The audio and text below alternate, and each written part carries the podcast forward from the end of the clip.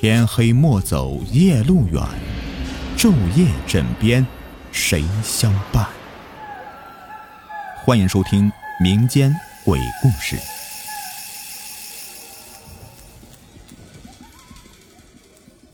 生死有命，下集。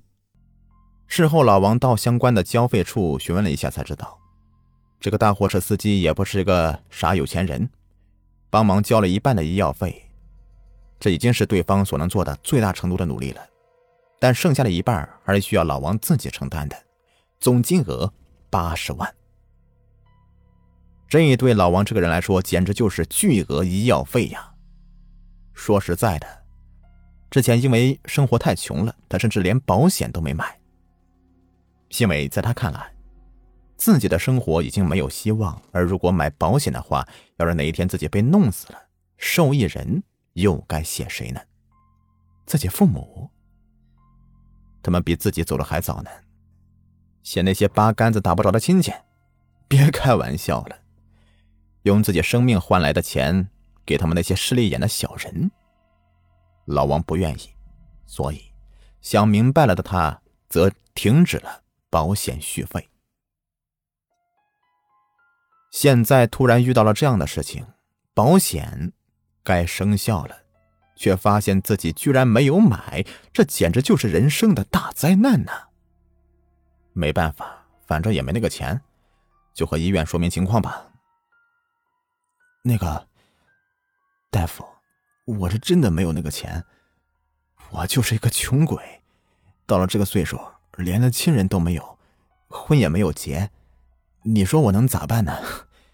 我本来说就死了算了，可谁知又活了。没关系啊，这个事情呢，我们经常会遇到的。你总有工作吧？去上班就行了啊。分期付款，我们到时候会按照你的支付能力给出定额，到时候你每个月还款就行了。哎，别激动嘛，任何事情都是有解决办法的。不要总想着死呀，那不是唯一的解决办法。大夫现在满脸的淡定的解释，看架势，他似乎也经常的遇到这个事儿。既然对方这么说了，那老王现在也没有办法，只能勉强答应了。好在呀，他上班的地方是坐着，在这个机床面前组装东西，如果是搬运类的东西呢，恐怕老王还真的是干不了，因为。他现在只剩下了一条腿了，而接下来老王则再度的回到工厂上班，每天过着浑浑噩噩的生活。而他每个月得到的工资有百分之九十都被医院给扣除了，剩下的百分之十吃吃喝喝就花完了。至于住宿，他是直接在工厂住下，顺便帮工厂看看门，赚点外快。否则的话，他恐怕生活。都是问题。就这样一直持续了两年，老王终于是忍不住了，他实在是活不下去了。每个月吃馍馍啃咸菜，他已经两年没有碰过肉了。这种日子简直没法过了，他必须要想出一些解决办法，否则的话，还真不如死了算了。就你这个怂样子，你根本不敢死。还是好好工作吧，否则的话，医院的贷款你怎么还？没错，现在身上还背着贷款，一下子就得还几十年才能还完。自己忙忙碌碌一辈子，到退休时候，医院的医疗费才刚还完。这家伙要是说出去，恐怕都会成为一个非常荒唐的笑话。但事实就是如此。他现在每天生活都是靠着。希望来支撑的，但希望也已经在岁月的变迁中被消耗尽了。老王真的不想活了，这样子实在是太累了。于是，他则一个人拄着拐杖往山上跑。他知道，想要让自己彻底没救，就必须要找一个粉身碎骨的死亡方法才可以。从山上坠崖，是最好的选择。不会影响到任何人，也能让自己解脱。而山势的高度也决定了粉身碎骨的程度，所以，他为了达到这个目的，很早就已经开始观察地形了。最终发现，他们是的山就很不错。于是，老王则偷偷旷工，并在人烟稀少的上午来到了山崖上。其实他也曾想过自己晚上来，可这晚上山上面黑不溜秋的，他又没有多余的钱拿手电，山路不好走，万一走到一半滚下来了没摔死，那就还得额外增加医疗费用，这是绝对不能发生的。所以，他才会选择白天来。说实在的。两年的时间里，老王每天都是两点一线的生活，根本就没有时间出来。今天在外面的山上看到了奇妙的景色，还真是让他有些流连忘返。可即便如此，也无法改变他要死的决心。人呢，一旦被逼上绝路，恐怕就真的很难再回头了。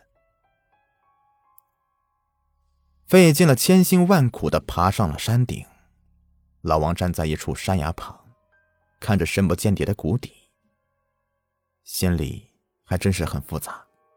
不过倒是没有胆怯了，有的只是解脱。只要从这里跳下去，那么一些问题都会迎刃而解，不会有什么乏味的生活，不会再有枯燥的人生，不会再有沉重的。金钱负担，一切都将从这一跳里归零。想清楚了这些之后啊，老王则毫不犹豫，而是直接翻过了护栏，直接从山崖上面跳了下去。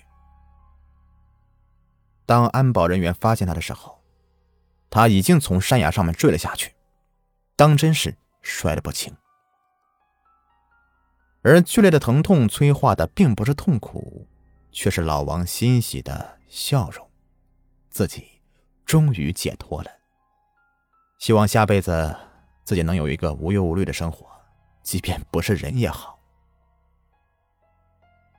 带着面对世界唯一的抱怨，老王闭上了眼睛。可谁知没多久，他又睁开了眼睛，发现自己。居然再次躺到了医院的病床上。哎，你说说啊，你怎么又去寻死呢？还从山上跳下去？你都多大人了啊，还这么天真呢？太可笑了啊！要不是我们医学科技发达，恐怕现在的你呀，还真是救不回来了。呃，不过呢，我还是之前那句话，至少你还活着，一切呀，就都还有希望。听到医生的话，老王整个人都无奈了。天哪，都快摔成粉身碎骨了，居然还能救回来！这医院的技术是有多发达呀？还有，自己现在是活过来了，岂不是又要背上更加沉重的负担了吗？自己该怎么办呢？老王现在是满身的无奈。